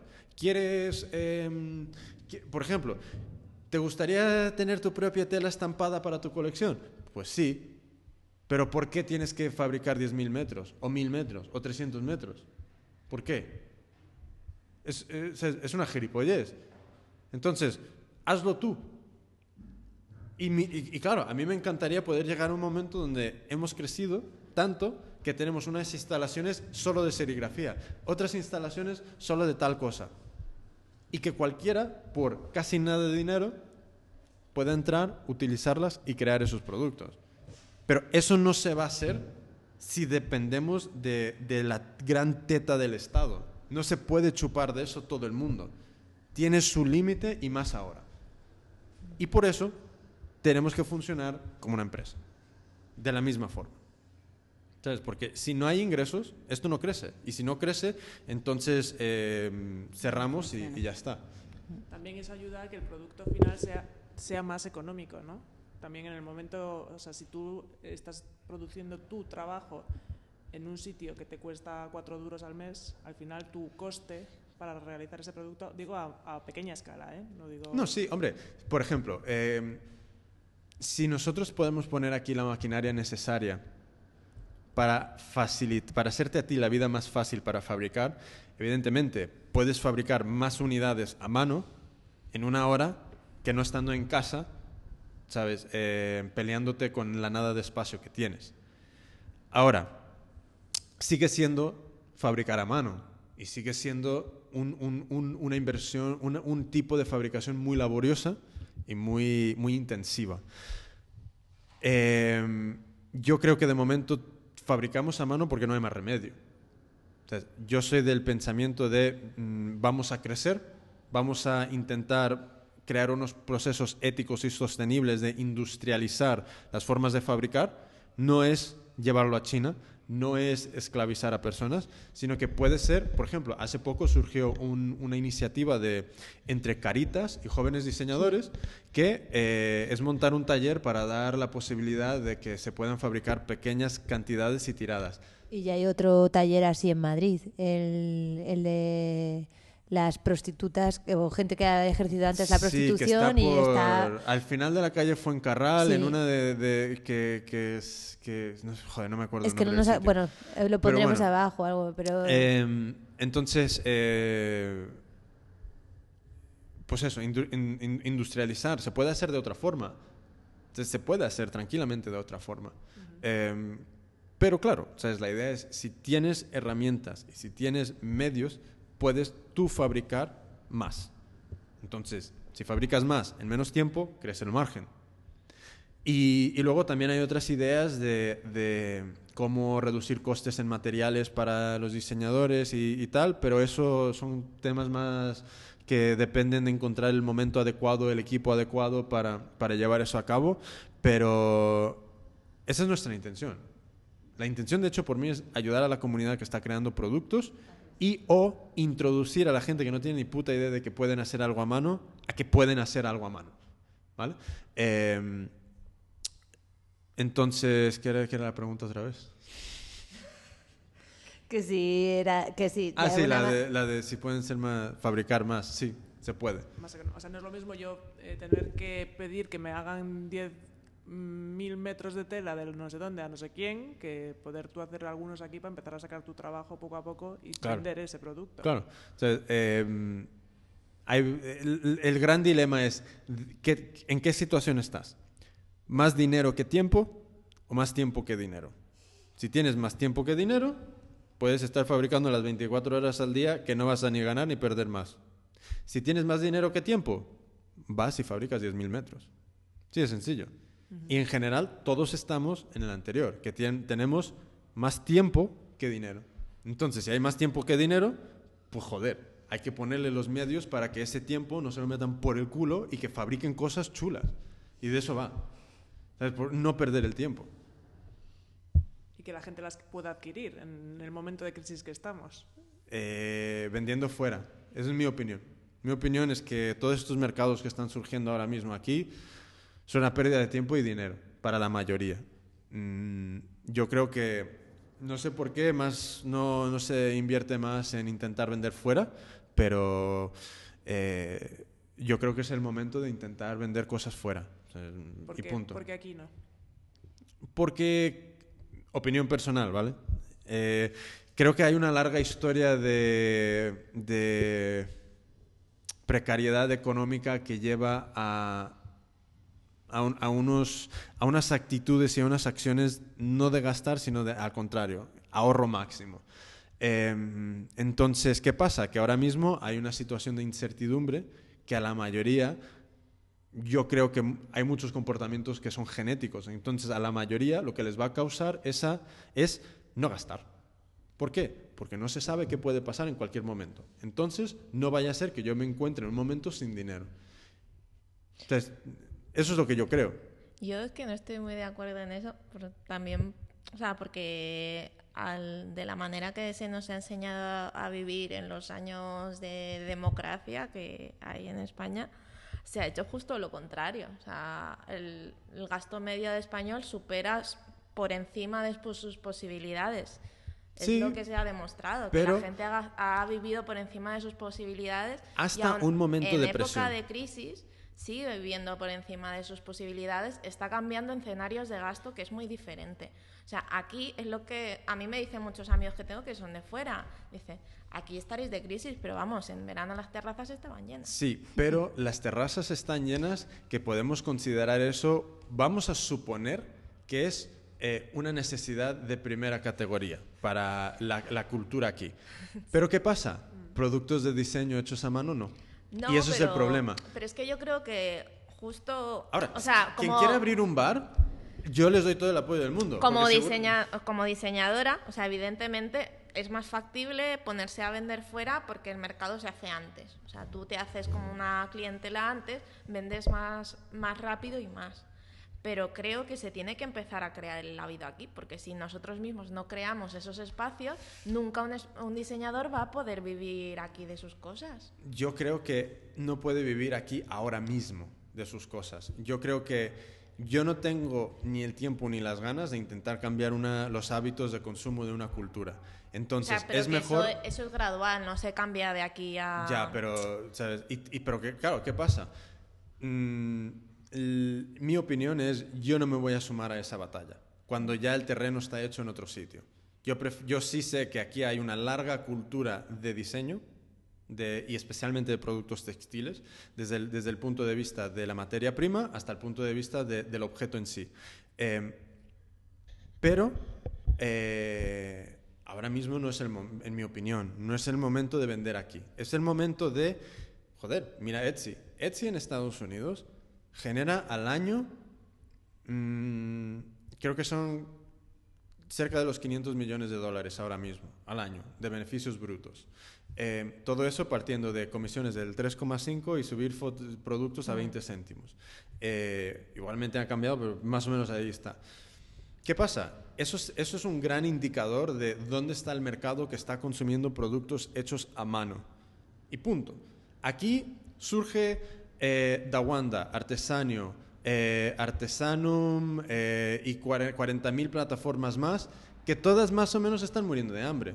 Sí, pero también es porque las plataformas no funcionan. No sé. Mi O sea, opinión, de lo que yo veo desde yo fuera. lo- o sea, no lo veo Es- incompatible, es lo que quiero decir. Y luego, por otra parte, están las, pla- las plataformas de crowdfunding. Lánzanos, Goteo, Berkami, eh, Enjoinit. Hay un montón de plataformas que algunos proyectos se financian, pero en general, en general, y seguramente que a proporción, o sea, no le llega ni, vamos, ni a los talones de lo que está surgiendo en Estados Unidos, sucediendo. Entonces, yo, eh, en la posición que estoy, yo jamás le recomendaría a alguien, tú intenta vender aquí, ni de coña, tú intenta vender donde estén comprando. Punto. Porque no tienes tiempo para intentar cambiar la cultura y el consumo de una sociedad ni a corto ni a largo plazo. ¿Por qué? Porque tus facturas se tienen que pagar mañana. Ese es el problema. Entonces, ¿qué pasa? Diseña aquí, vende en otro sitio. Cuando España llegue a parar de hablarse de crisis en las noticias, vende a saco aquí. ¿Sabes? Procura intentar montar ¿sabes? cosas chulas, interesantes, etcétera, etcétera. Y ya está. ¿Sabes? Porque no, no tenemos los presupuestos de Billabong o de Quicksilver o de, o de Disigual o de Skunk Funk para irnos a la calle Fuencarral y abrir una tienda. Donde está el meollo de gente y de turistas. En general, ¿dónde abrimos cosas? Pues en la calle Manuela Mínguez, número 6, en a tomar por culo, a 10-15 minutos de una parada de metro. ¿Por qué? Porque hasta ahí nos llegan los medios. A mí me encantaría estar en, en, ¿sabes? en, en, en Sol, en el medio, ¿sabes? encima de la estación de metro, pero no se puede. Entonces, joder, hay, hay que, si, si, queremos vender, hay que hacerlo dentro de los medios que se puedan. Y ahora mismo en España, muy poca gente. ¿sabes? No voy a decir que nadie, porque eso es una tontería decirlo, porque hay muchos diseñadores vendiendo, pero muy poca gente. Y también hay otros grandes problemas, que es el diseño del producto. Que hay mucho producto de mierda, que claro, la gente, ¿por qué no vendo? Me estoy invirtiendo mucho tiempo en fabricarlo. Igualmente es un producto un poco viejo, un poco sin diseño, un poco sin gracia, un poco que se parece a lo que tienes en los otros 27 stands a tu alrededor. Entonces, hay otra serie de problemas, que en cuanto empiezas a sumar problemas, tienes que empezar a, a, corregir por algún lado, ¿sabes? Entonces, diseño de producto es un problema brutal y luego eh, intentar eh, eh, emperrarnos a vender aquí sencillamente porque hablamos el mismo idioma es otro problema brutal. No sé, no sé quién me lo dijo que, no, es que no vendo en, en, España, pero en Etsy estoy vendiendo un montón. Y digo, pues, ¿qué, qué cojones estás? Invierte el tiempo en Etsy. Vete a, a, a aprender inglés. ¿Sabes? ¿Yo qué quieres que te diga? Si ves que si vendes en Etsy, venden más en Etsy. No, no sé. Sí, es que lo que está claro es que las terrazas están llenas, pero están llenas de gente que bebe agua o un refresco. La gente ya no va a la terraza. Sí, pero, o sea, yo lo digo porque igual que hay un hábito de consumo que sigue existiendo y es, se está cambiando, por ejemplo, en el tema del ocio.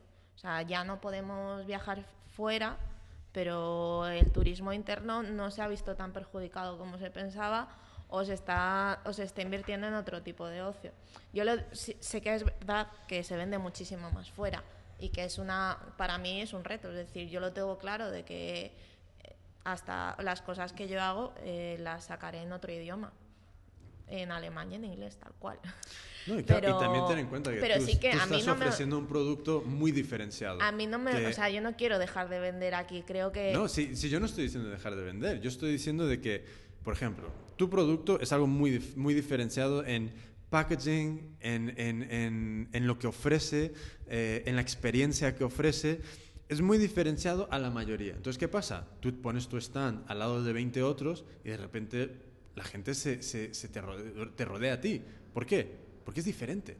Es diferente. Y asequible. Y, sí, que sí. normalmente las cosas de diseño, claro. yo como compradora siempre digo, uff, o sea, me parece siempre bastante caro. Entonces, ¿qué pasa? Que, joder, te estás encontrando con una mezcla guapa de, de, de, entorno, de competidores que tienes a tu alrededor y de, y de falta de oferta. Entonces tienes mucha, muchas, muchas ramas por donde cogerte. Ahora, ¿qué pasa? Evidentemente, yo creo que ese mismo producto fuera se te va a multiplicar la, el problema de tener que fabricar. ¿Sabes? Por eso no lo... Pasamos página.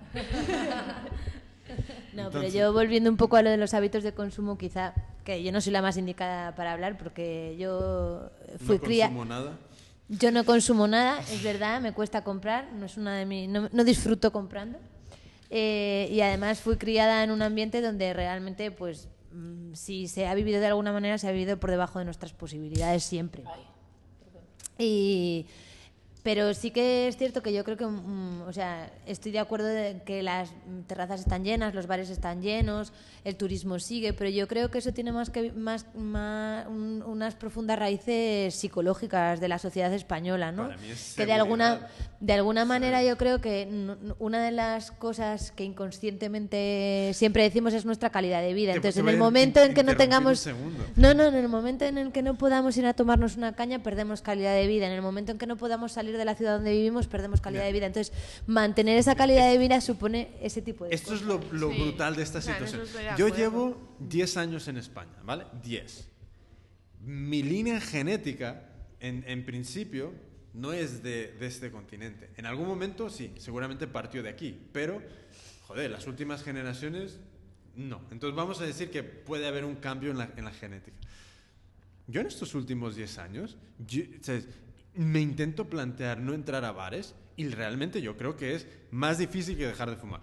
No entrar a un bar para tomarse un café. Y por otro lado, tú en estos 10 años, no, porque es, es curioso, ¿no? Yo creo que si tú- te cogemos a ti como espécimen de un objeto de estudio, no sé si serviría, Gaby, Me pero es, es curioso, ¿no? Porque yo que le conocí, bueno, ya estaba, ya llevabas dos años aquí o algo así, pero yo te conocí pues al principio de esos 10 años, ¿no?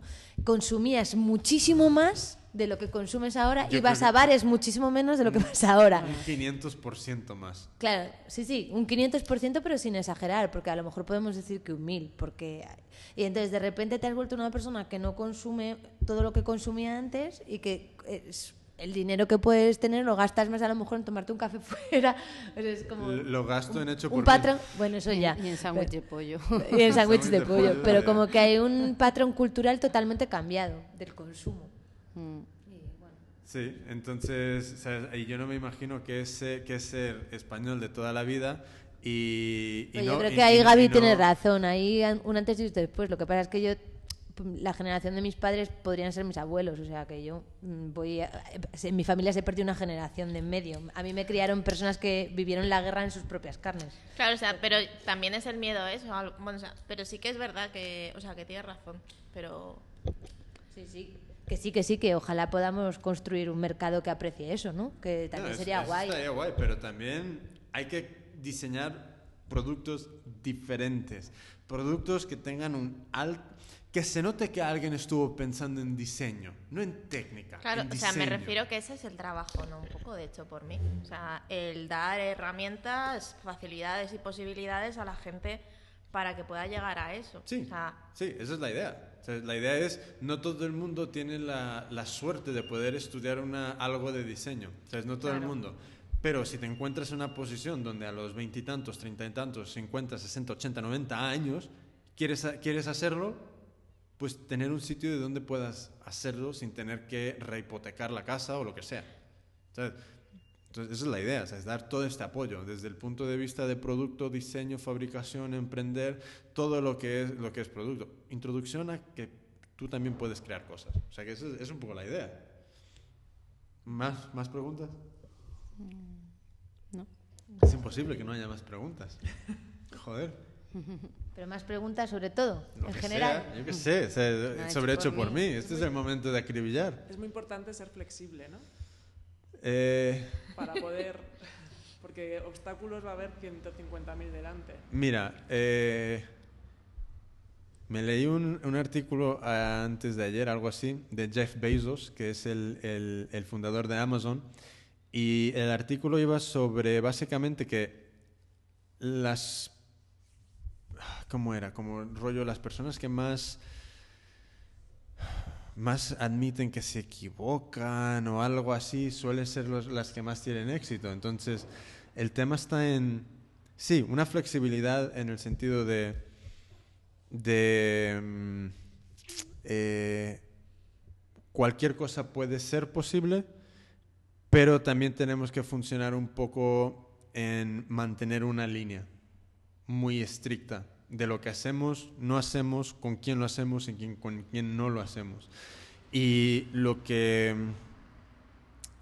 Puede sonar contradictorio, pero la, la verdad es que yo no tengo ningún problema, por ejemplo, de colaborar con alguna multinacional, ningún problema, siempre y cuando el beneficio se lo lleve toda nuestra comunidad.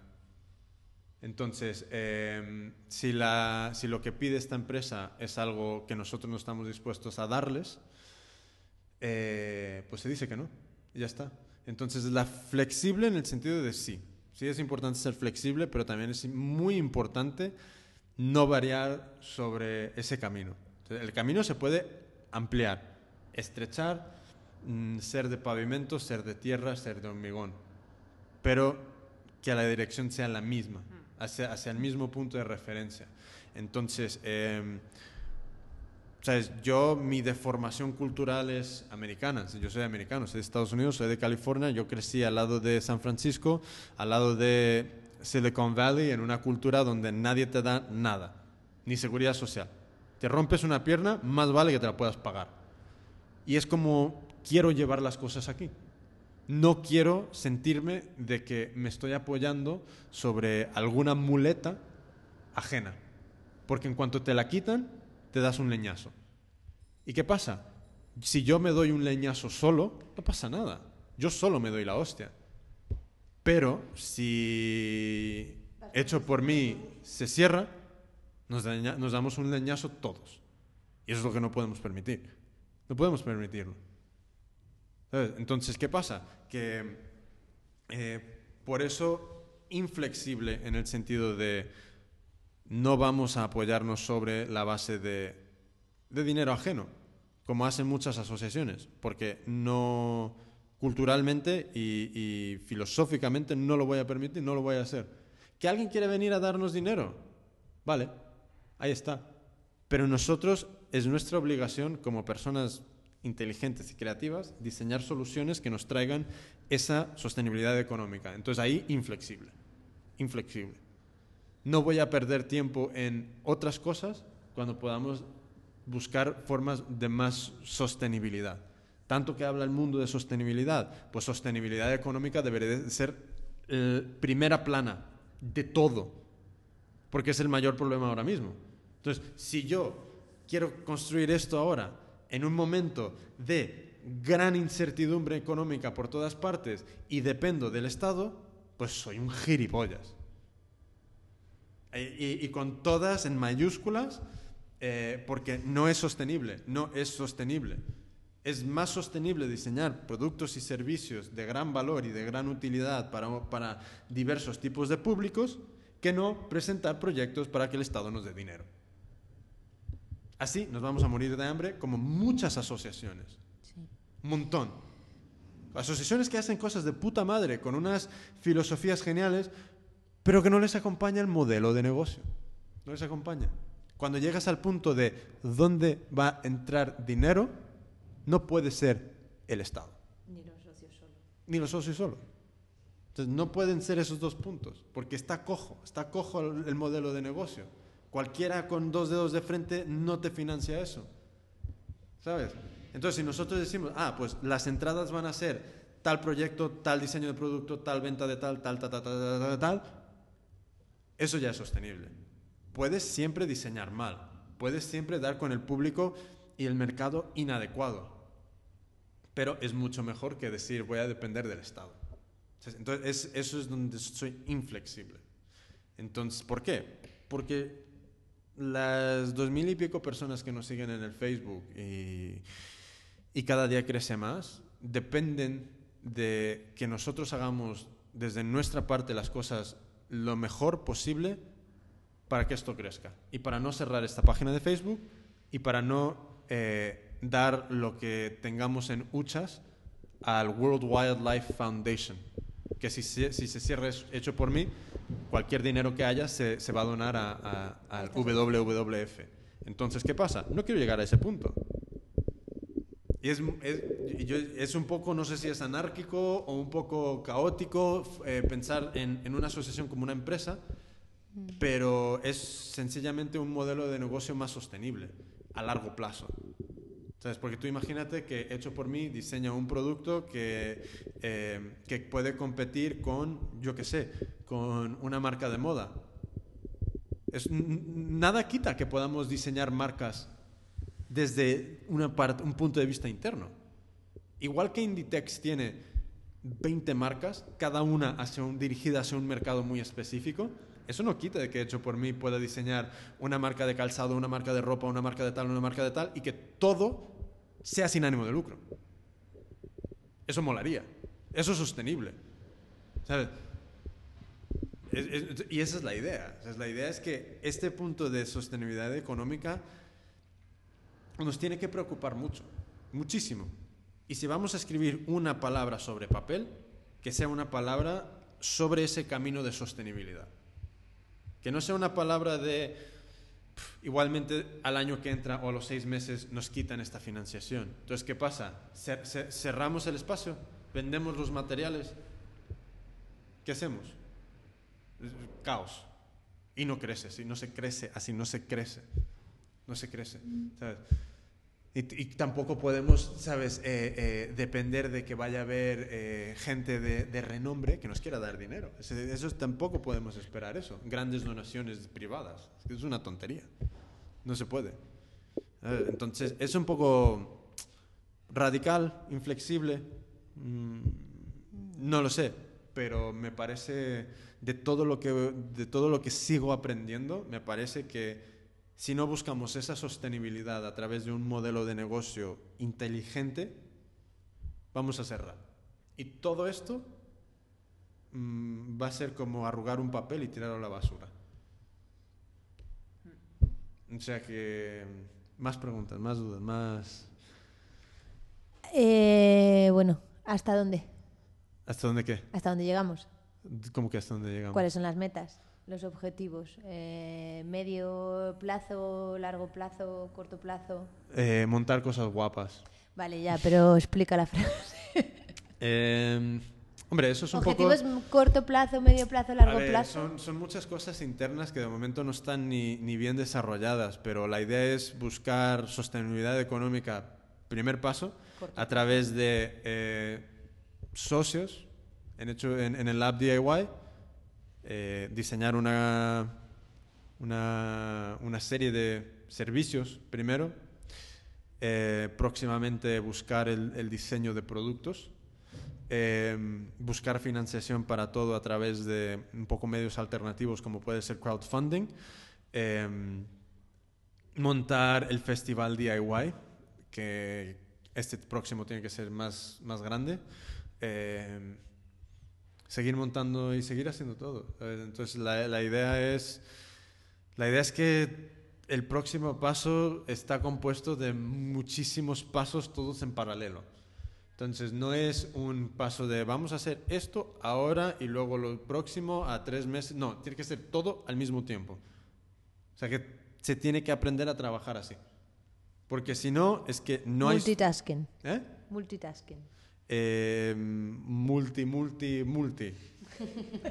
Ah, O sea- tengo una idea. Lo has dicho al principio. Ah, tengo una tengo idea. una idea, vamos a por ella. Sí, o sea, hombre, siempre hay ideas que se dejan en el tintero por falta de recursos. Pero mm, Totoya y Carmen están trabajando ahora mismo sobre una idea que puede ser que nos, nos dé una, una, una opción de, de- de sostenibilidad económica que, que, pueda re- que puede llegar a repercutir de forma muy interesante eh, sobre todo lo que has hecho por mí. ¿Sabes? Entonces, mm, próximos pasos, pues seguir sobre el camino que vamos, pero más rápido, siempre más rápido. Más, más, más. Este, este es ac- acribillar. No sé, yo creo que nos ha quedado un poco más claro lo que es el concepto, los comienzos y que de eso ya podemos sacar como los objetivos de, de la asociación, porque todo lo que nos has contado ahora, que es muchísimas cosas que queréis hacer, bueno, que queremos hacer, eh, son más actividades o acciones, pero que los objetivos es que ya están implícitos en todo lo que nos has dicho. Así que yo por mi parte... Guay, eh, ¿sabes? No sé, es como que a mí me a mí me cuesta mucho diferenciar las cosas de qué es una acción de esto, qué es una es para mí es como No, pero está muy bien. O sea, yo creo que ha sido la manera más clara de poder. O sea, yo no sé, pero por mi parte yo tengo todo para poder montar el Vale, y, y también esto lo voy a... Sí, pues desde al principio no sabía si de repente nos íbamos a desmadrar aquí o algo, pero lo voy a subir al, al, al, al iTunes. Sí, yo creo que lo debería subir No, sí, también. porque Aclara es... mucho a toda la comunidad. Sí, entonces, y esa es la idea de que... eh, no sé, es- esto es de todos para todos y, y- y no sé, la, la cosa es buscar, ¿cómo se dice dent?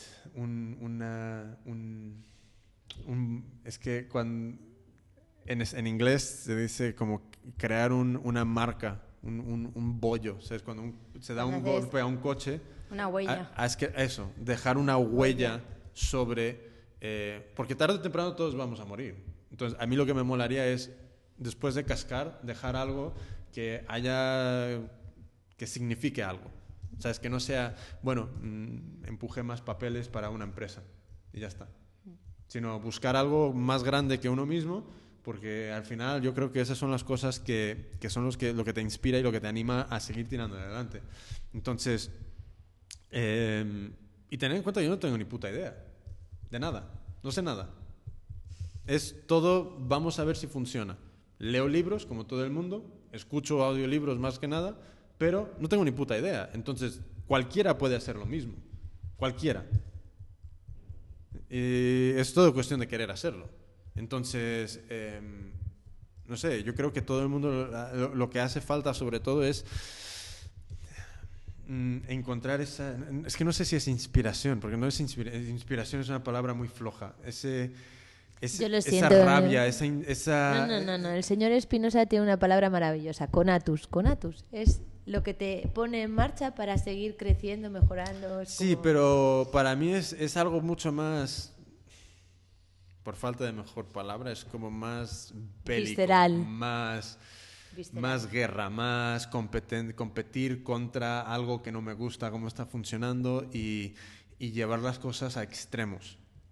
Eso es una cosa que quiero que quede claro. Hay que ser de extremos. Extremos, extremos. O no lo hacemos o lo intentamos hacer mejor que cualquiera lo ha hecho jamás. ¿Qué pasa? Si no lo logramos, al menos lo hemos intentado a llegar a ese punto. Pero de extremos. Nada de medias tintas. Nada de grises, nada de nada. O blanco o negro. Extremos, en todo. Porque eso es lo que nos va a caracterizar, nos va a definir. Eso es lo que nos va a cambiar del resto de asociaciones de mierda mindunderas que van de perros flautas que no se duchan. Pues nosotros diferentes. Ya no lo colgamos. Sí, Sí, sí. sí. Lo va a colgar él, así que. Nosotros diferentes, porque necesitamos esos extremos para, para encontrar es- esas ganas de hacer las cosas. Porque ahora mismo mm, eh, hay una precariedad total. Entonces, ¿Precariedad total de qué? de económica, de, de certidumbre, no se sabe nada, qué va a pasar, mañana puede, todo puede cambiar. Entonces, hay que luchar. ¿Sabes? Mucho. De ganas, ¿no? De ganas. Entonces, no hay ganas. tampoco hay... Entonces, extremos. Si lo vamos a hacer, vamos a hacerlo, pero a tope. Entonces, esa es la idea. Y, hecho por mí, ¿sabes? tiene una, lo que es esa cara de la filosofía DIY, pero también tenemos la parte de, eh, de, de funcionar como una startup, como una pequeña empresa, como, un, como esa primera idea de, de, de cinco o seis personas, una persona, dos personas que están en un garaje o un salón de casa que dicen, tengo una idea, vamos a intentarlo poner en marcha. ¿Tienes dinero? No. ¿Tú? No. Pues vamos a buscar las soluciones a esto, que no impliquen tener dinero. Y eso es lo que tenemos que hacer, funcionar así. Funcionar como si tenemos todo perdido y todo a perder y, y- tirar adelante. ¿Vale? No Vale. miedo. ¿Eh? No miedo. No, siempre hay miedo. Siempre te, te estás cagando por cada esquina. Siempre. Pero lo que no haces, lo, lo que, lo que no haces es pensar en ello.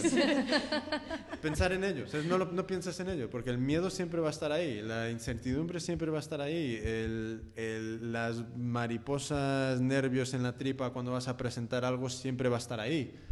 Pero entre más vivamos de- de- desde, el, tuétano la filosofía de, lo que estamos haciendo y por qué lo hacemos, más va a ser un poco lo que va a contrarrestar todos esos, miedos y esos, eh, eh, esos- esa incertidumbre y esos nervios que en algún momento puedan existir.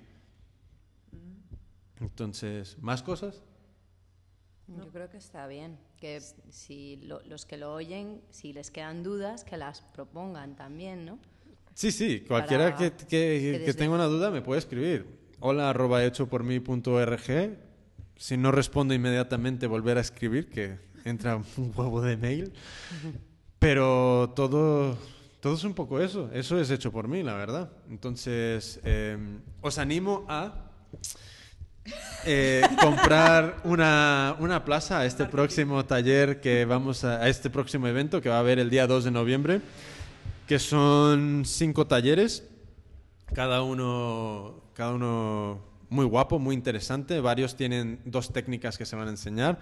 Eh, el dinero se va mm, la mayoría a la, a la persona impartiendo el taller. El 70. El 70 imp- para la persona que imparte el taller, el 30 para nosotros. Y ese 30 es lo que los nos ayuda a, a hacer todo lo que acabamos de comentar. Todas estas radicalidades es lo que nos va a dar esa sostenibilidad económica. Bueno, un granito de eso. Y pues eso, animaros a, participar. La información está en la página del Lab, que es lab y labdiy.org. O si no, podéis visitar el Facebook de Hecho por mí, que es eh, facebook.com barra Hecho por mí.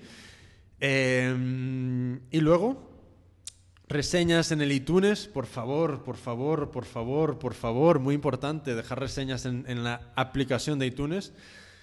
Y también visitar las tiendas eh, por Madrid que están haciendo cosas guapas. Eh, Trapoitela, Sweet 16 Craft Store, eh, Lala Bijou, The Suitcase, eh, Rosa de Ah, Buenas y Dulces. Sí, sí, eso es lo que a decir. Rosa de buenas y Rosa dulces. de Las mejores magdalenas de la mañana, la tarde, la noche, que, cualquier. que nos gastamos cada sábado en el 2 de ahí con Rosa el dinero que, joder, que entre café y magdalenas y bollos. Pero y lo que nos endulza las tardes del 2D. Entonces, mua, mua, mua. Lo que nos- y luego, eso, ¿sabes? Visitar esta gente. ¿Qué más? Eh, la fábrica de texturas, visitar su página web, la, fábrica de texturas, compraros una cajita, que eso es lo que ayuda a que Gaby siga estando aquí en pie con nosotros. Sí, sí. Eh, La semana que viene. eh, sí. Y ¿qué más? ¿Qué más? Eh, pu, pu, pu, pu, pu, eh, Pepito and Company, que son gente que tiene unos productos de puta madre para, para perros. Eh, Puedo poner más tiendas chulas yo. Di. Di, di. Es que son pequeñas, pero está muy bien. La fruslería en el mercado de San Fernando es otro concepto de tienda que está muy bien. Y la antigua ha cambiado de local, que ya no está en la calle Pez, y que está en Corredera Baja de San Pablo, 45. Muy bien. ¿Más? No, yo, aparte de esas que me gustan mucho, Vale. La casa de Lola, que La casa también, de Lola. La casa de Lola, que también ahí encontráis las cosas de Pepito y compañía y está y Super chuches Lola. muy chulas para perros. Sí, y Super Lola, que es Vale. la perra. Eh, pues nada. Ah, y hablando de bichos, eh, ir a Ana A y adoptar algún bicho que, que joder, se mola mucho. ¿sabes? Que, no, que no les vayan ahí a, a si poner no a, queréis- entre comillas, dormir. Y si no queréis adoptar bichos, le podéis donar mantitas, eh, cajitas, Sí. mm, cositas. Coño, apoyar a Ana, a Ana, joder. Entonces, pues nada, pues eso. Hasta la próxima. Chao, chao. Hasta luego. Adiós. Adiós.